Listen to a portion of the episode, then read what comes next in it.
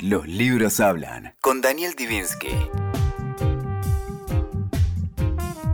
Hola. En este programa vamos a abordar un libro muy diferente a aquellos a cuyos autores o autoras hemos entrevistado en programas anteriores. Un libro que tiene nada que ver con la ficción, tampoco se puede decir que sea una crónica, es un testimonio, pertenece a un género que se ha dado en llamar la literatura del yo. La literatura de las relaciones entre padres y hijos tiene una tradición larguísima. Tal vez la podemos originar en Sófocles y su Edipo Rey, pero pasa por Kafka y su Carta al Padre, y más recientemente Patrimonio, la novela de Philip Roth, La Invención de la Soledad de Paul Auster, con diferentes dimensiones de gravedad en la relación generalmente conflictiva, el libro de Mauro Libertela sobre su padre, el gran escritor argentino Héctor Libertela. Hoy vamos a hablar de El salto de, papá de Martín Sivak. Un libro del cual eh, una excelente nota de Inde Pomerañe que en Infobae dice que es el desafío de contar la vida de un padre que eligió la muerte. Sin spoilear, porque no es un libro con suspenso, el acápite de ese artículo de Inde Pomerañe dice, el 5 de diciembre de 1990, Martín Sivak tenía 15 años. Ese día su padre se suicidó, pero su muerte había comenzado unos años antes, posiblemente con el secuestro y asesinato de Osvaldo, su hermano, en lo que fue uno de los casos emblemáticos de la década del 80. El autor del, Asalto de Papá en su libro habla de su familia y cuenta cómo fue narrar una historia íntima que es al mismo tiempo una historia central en la construcción de la democracia argentina. Estamos hoy con Martín Sivak. Martín Sivak nació en Buenos Aires en 1975, es licenciado en Sociología por la UBA y doctor en Historia de América Latina por la Universidad de Nueva York. Trabajó más de 20 años como periodista Publicó varios libros, El asesinato de Juan José Torres, El dictador elegido, biografía no autorizada de Hugo Banzer Suárez, El doctor, biografía no autorizada de Mariano Grondona, Santa Cruz, una tesis, Jefazo, retrato íntimo de Evo Morales, traducido al inglés, francés, italiano y chino, y los tomos Clarín, El Gran Diario Argentino, una historia, y Clarín, La Era Mañeto, 2015 que serán editados en inglés en un solo libro en los Estados Unidos. Es docente universitario, editor y escribe para diarios y revistas de la Argentina y el exterior.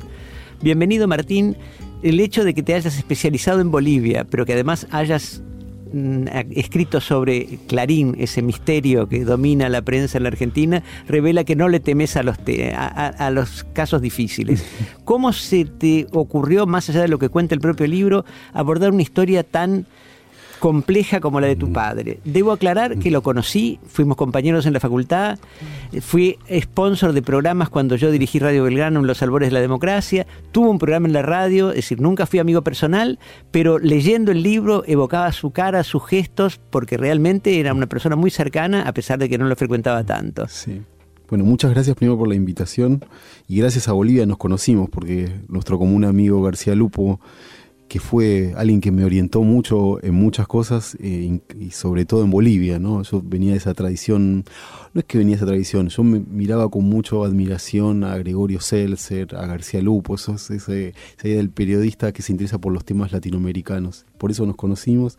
Esos temas fueron arduos, como vos bien decís, y escribir sobre mi padre es algo absolutamente distinto, porque yo estaba acostumbrado a escribir sobre los otros, me resulta más fácil.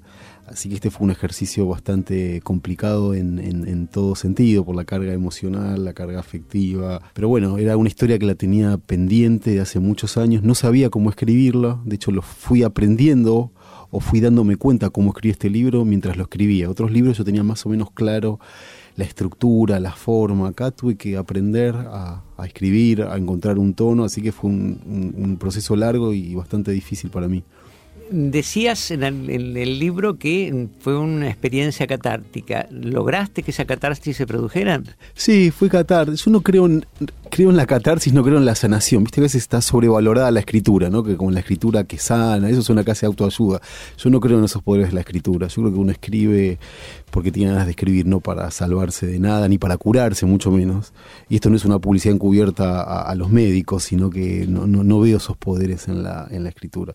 Así que fue una catarsis, fue encontrar un tono y, y también fue a mí, digamos, algo que siempre me, incomoda eh, es que se vea esto como una historia, una, tragedia o una cuestión solamente dramática. Yo cuento cosas acá que son momentos muy hermosos de, mi infancia, de mi papá, de la historia reciente de la Argentina y no nunca me regodí en esa tragedia ni, quiero, ni, creo que en el centro del libro el libro sea solamente sobre eso, el libro sobre muchas cosas o por lo menos yo lo escribí con la idea que estaba escribiendo sobre muchas cosas, no solamente sobre el suicidio de mi padre. Sí, personalmente yo me sentí enormemente concernido por el libro, por, no solo por el conocimiento personal del protagonista, sino por la época, es decir, en la época en que secuestran a Osvaldo Sivac, yo estaba dirigiendo Radio Belgrano, en el pleno gobierno de Alfonsín, en el segundo secuestro, o sea que es una historia que me concierne.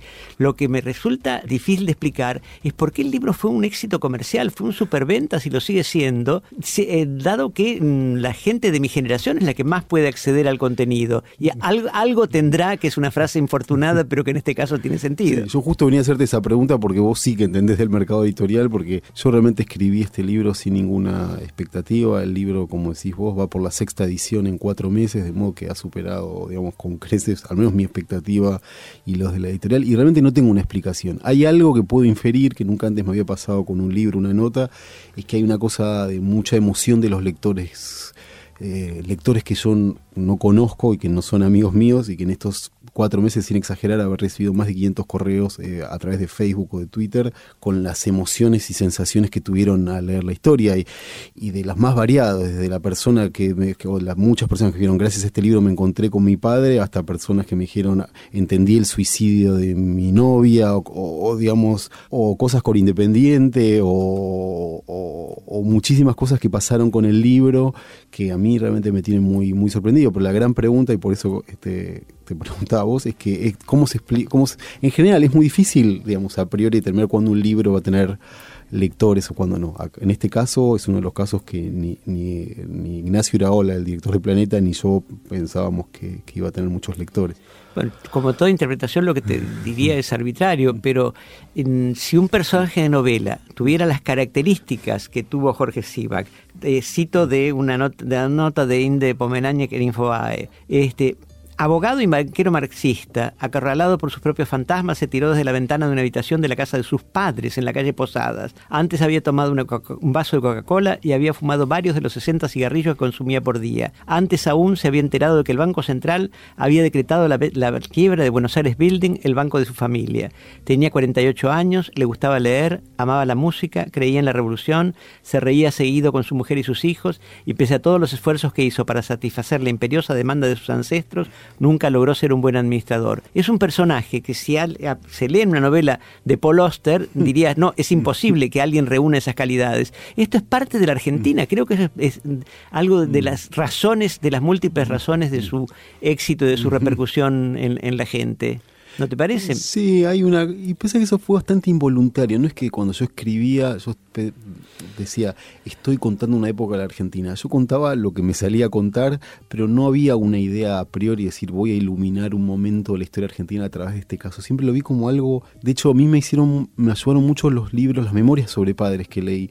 Y me ayudaron mucho porque son todos padres que no tienen ninguna relevancia pública. El de Jureishi, el de Philip Roth, eh, el de Eh, el de Kafka, salvando las distancias, ¿no?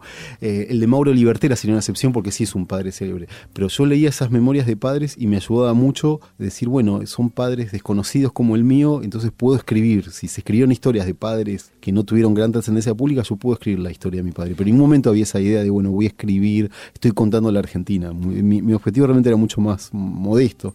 En el primer bloque cité estos libros que, que mencionás y cité Sófocles también porque no podría estar lejos. Pero el caso, por ejemplo, de, Patrimonio, el libro de Philip Roth, es sumamente tremendo porque es un padre en decadencia, con pérdida de dominio de esfínteres, es eh, un padre moribundo.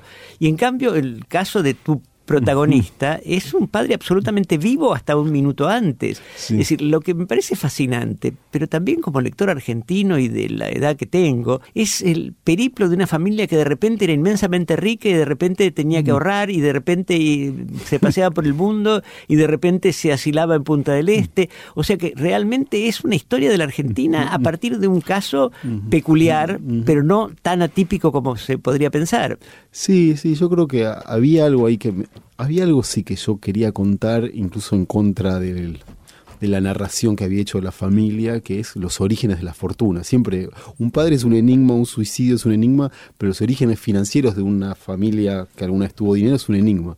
Y a mí me interesaba contar eso, decir, bueno, todo esto en realidad es dinero del Partido Comunista, eh, Samuel Siva, que el papá de mi papá administró fondos, se quedó con patrimonio del Partido Comunista, inició una empresa, le fue relativamente bien, después legó en sus hijos la administración de la, de la empresa, terminó la quiebra, digamos. Entonces, esto es una historia también que a mí me siempre me fascinó como periodista la relación entre el poder económico, los empresarios y la política.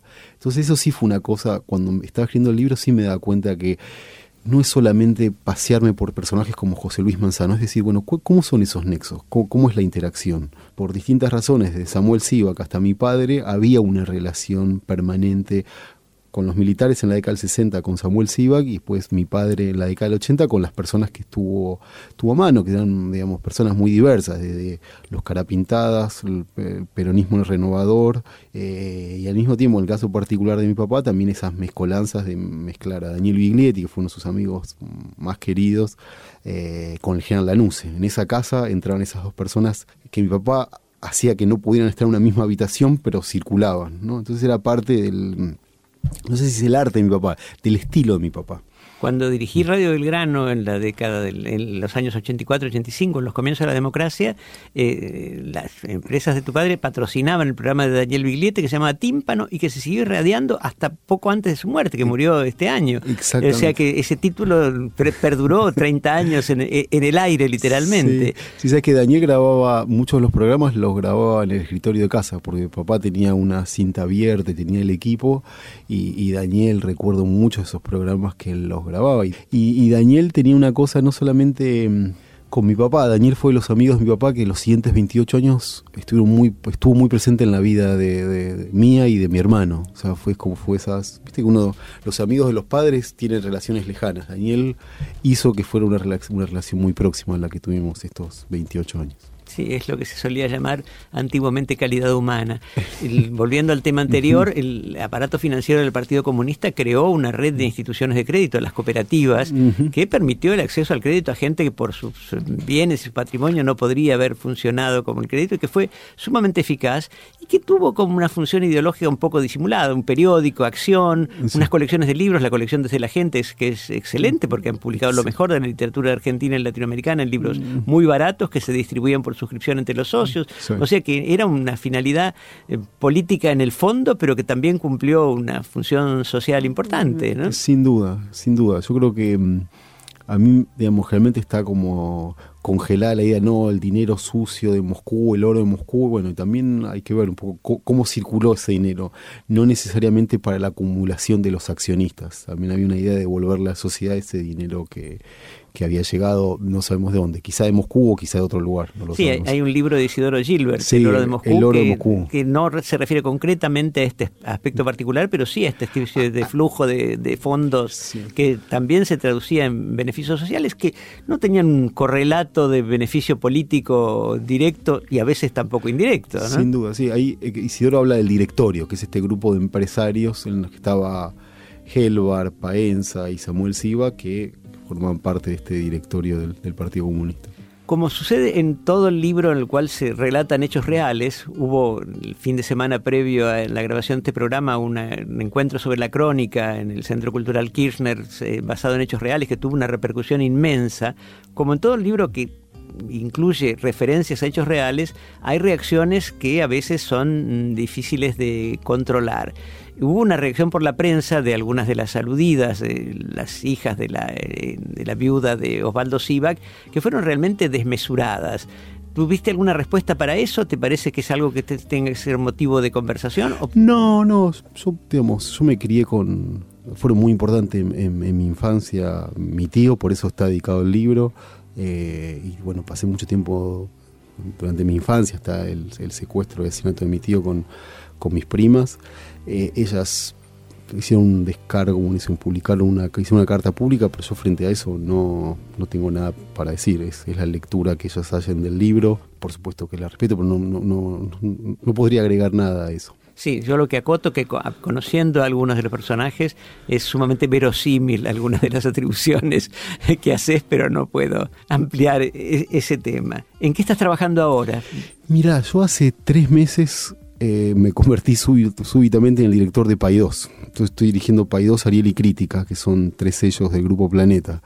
Así que este es mi nuevo, mi nuevo trabajo que coincidió con la salida del libro. Eh, me gusta mucho, es un trabajo nuevo, donde, como sabes, hay mucho para aprender, así que es demasiado poco tiempo, pero bueno, me, interesa mucho el trabajo. No estoy escribiendo nada, o sea, si, sabes que yo mi primer libro lo empecé a los 19 años, El asesinato de Juan José Torres, se publicó cuando tenía 21. Siempre desde los 19 años hasta ahora que tengo 42, siempre terminaba un libro y tenía uno a la vista adelante. Ahora es la primera vez en mi vida que no tengo ningún libro y no tengo esa ansiedad de decir tengo que escribir. Eh, eso también es bueno, ¿no? Yo no es que sienta que tenga que escribir ni todos los días tengo que escribir. digamos, eh, me gusta mucho la condición del lector, trato de leer mucho, no solamente por el nuevo trabajo en general, así que me, puedo llamar a silencio y va a estar bien ese silencio debería haber sabido esta nueva vertiente profesional.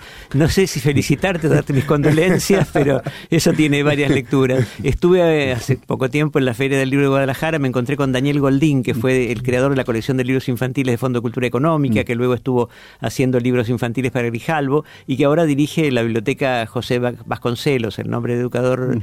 mexicano. Y digo, ¿cómo te sentís en este nuevo rol? Dice, ahora veo a los lectores en vez de especular sobre ellos. o sea que es uno de los roles del, editor, especular sobre los lectores. Muchísimas gracias Martín por acompañarnos en esta edición de Los Libros Hablan y felicitaciones por un libro que me ha conmovido enormemente. Muchas gracias a vos, Daniel. Es un gusto siempre verte y hablar con vos. Escuchaste Los Libros Hablan con Daniel Divinsky. WeToker. Sumamos las partes.